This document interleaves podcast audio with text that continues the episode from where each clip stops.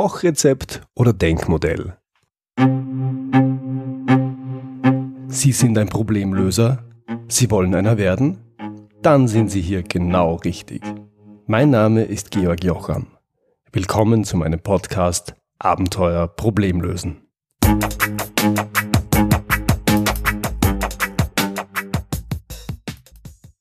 Vor ein paar Tagen bei einer Geburtstagsfeier bin ich in ein spannendes Gespräch geraten. Worum ging's? Das Gespräch hat mit der Frage begonnen, ob man an Probleme mit Kochrezepten herangehen kann und ob das sinnvoll ist. In dieser Gesprächsrunde, wir waren alles um die 40 und alle mit mehr oder weniger Wirtschaftshintergrund, ähm, und wir haben alle in den vergangenen 20 Jahren die verschiedensten Moden und Trends gesehen und zum Teil auch mitgemacht. Sei es als Berater, als Angestellter im Konzern oder als Unternehmer. Und bei diesen Moden und Trends war wirklich so ziemlich alles dabei. Von Zentralisierung bis Dezentralisierung und wieder zurück. Von Balanced Scorecard bis Management by Objectives. Von Lean bis Scrum, von autoritärer Führung über direktive Führung bis Empowerment. In der Diskussion waren wir uns rasch einig, dass es bei allen Zugängen, bei allen Systematiken um die Wirksamkeit geht und nur um die Wirksamkeit gehen kann. Recht hat letztlich immer nur der, der Erfolg hat. Allerdings hatten wir mit den diversen Trends und Moden, man könnte auch sagen Methodenmoden, ganz unterschiedliche Erfahrungen gemacht. Wir haben dann über Unternehmen gesprochen, die wir kennen. Und da waren welche dabei, die mit modernen Methoden erfolgreich waren. Und es waren andere dabei, die mit modernen Methoden fest gegen die Wand gefahren sind. Und wir kennen Unternehmen, die so geführt werden, wie man das in den 60er Jahren gemacht hat. Also autoritär, zentralistisch, ohne jede Einbindung der Mitarbeiter, ja, ohne jeden Respekt für die Mitarbeiter.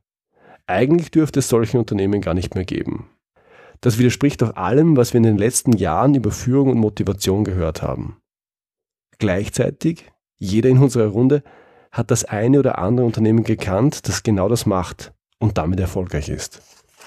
Nach einem langen und diskussionsreichen Abend waren wir uns schließlich sicher, Erfolg kommt nicht von der richtigen Methode und funktionierende Kochrezepte gibt es schon gar nicht.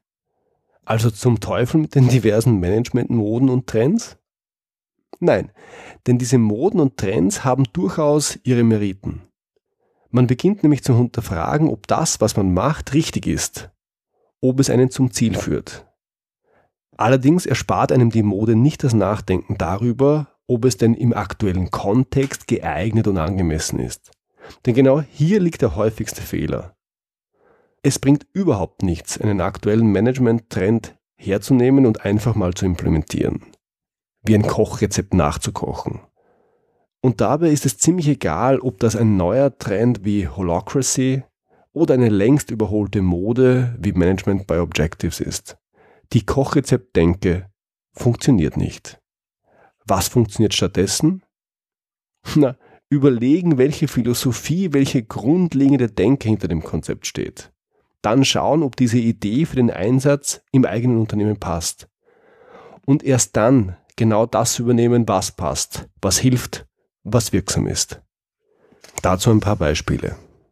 Management by Objectives oder MBO.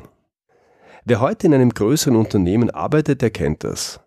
Viele, viele Mitarbeiter, wenigstens ab einer gewissen Ebene im Unternehmen, haben einen variablen Gehaltsbestandteil, der von der Erreichung von Zielen abhängt. Ursprünglich heißt das Management by Objectives oder MBO da hängen dann 10 oder 20 Prozent des Gehalts oder noch mehr davon ab, ob man definierte Ziele erreicht. Was früher die absolute Ausnahme war, hat vor ein paar Jahren einen unrühmlichen Höhepunkt erreicht und geht derzeit in vielen Unternehmen wieder etwas zurück. Hat Management by Objectives oder MBO auch Vorteile? Ja, hat es. Weil es das Management dazu zwingt, die Unternehmensziele immer weiter herunterzubrechen und darüber nachzudenken, welchen Beitrag die einzelnen Bereiche, die einzelnen Abteilungen und ja auch die einzelnen Mitarbeiter dazu haben können. Hat MBO auch Nachteile? Ja, und zwar eine ganze Menge. Den Mitarbeitern wird suggeriert, dass sie nur einen Teil der Leistung für ihr Gehalt erbringen müssen, also zum Beispiel 80 Prozent, weil für die restlichen 20 Prozent kriegen sie eh einen Bonus. Jedes Mitarbeitergespräch wird de facto zu einer Gehaltsverhandlung. Mitarbeiter wehren sich gegen ambitionierte Ziele, sie gehen unter Umständen ins Geld, während in Systemen ohne MBO sie sogar von den Mitarbeitern vorgeschlagen werden. MBOs führen regelmäßig zu einem zentralen Bürokratismus.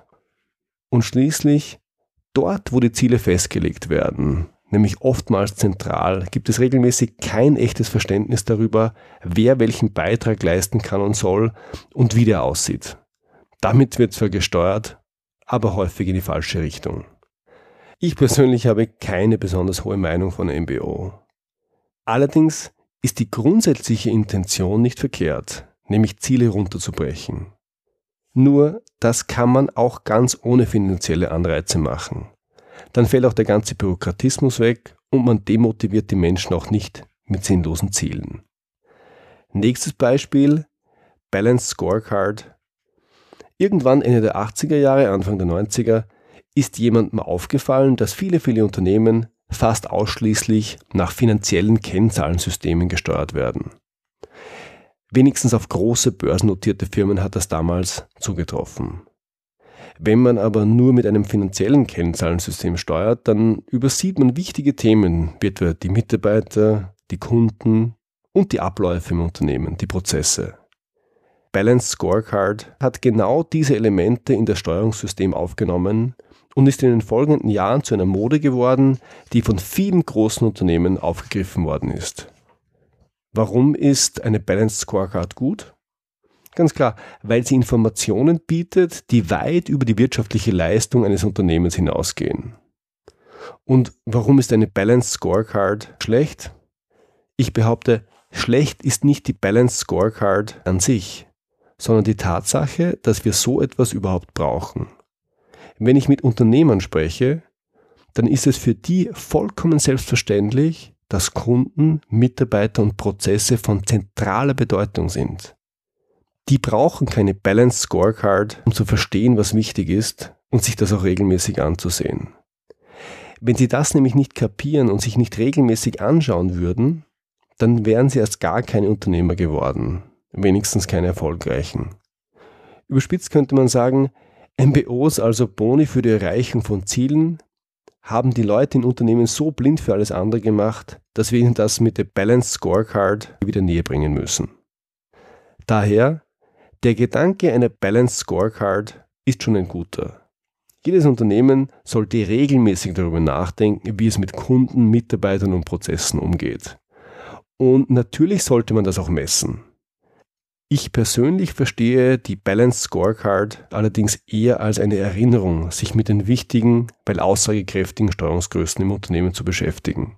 Und weniger als ein Kochrezept, an das man sich unbedingt sklavisch halten muss. Drittes Beispiel Scrum und Agil. Die Art, wie wir Projekte managen, ändert sich gerade massiv. Bis vor ein paar Jahren hat man Projekte nach der Methode Wasserfall aufgeplant und abgearbeitet. Also zu Beginn überlegt, was mich zum Ziel führt, Aufgaben runterdetailliert, mit Ressourcen und Zeiten versehen und dann in einen Projektzeitplan gegossen. Seit ein paar Jahren gibt es agile Projektmanagement-Methoden, Stichwort Scrum. Scrum kommt aus der IT-Welt. Wer schon IT-Projekte gemacht hat, der weiß, dass sich vieles, vieles von dem, was in einem solchen Projekt passiert, vorher eben nicht planen lässt. Daher macht es Sinn, solche Projekte anders zu managen mit anderen Rollen, anderen Teamstrukturen und anderen Formen der Zusammenarbeit. Ich persönlich mag agile Methoden sehr, weil sie der Dynamik und Komplexität der modernen Welt erheblich besser gerecht werden als der klassische Projektmanagement-Ansatz. Welchen Nachteil aber haben agile Methoden?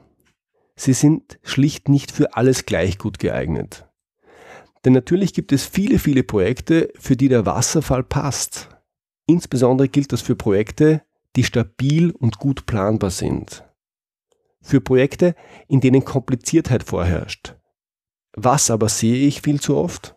Alles muss agil gemacht werden, weil es scheinbar die neue, bessere Art ist, ein Projekt zu machen. Und das ist Blödsinn. Damit komme ich zum entscheidenden Punkt. Die allermeisten Methoden lassen sich zwar kochrezeptartig verwenden, es ist aber dumm.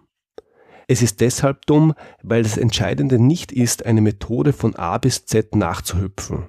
Nein, es geht vielmehr darum, die grundlegenden Gedanken hinter einer Methode zu verstehen und dann zu schauen, was davon für mich passt.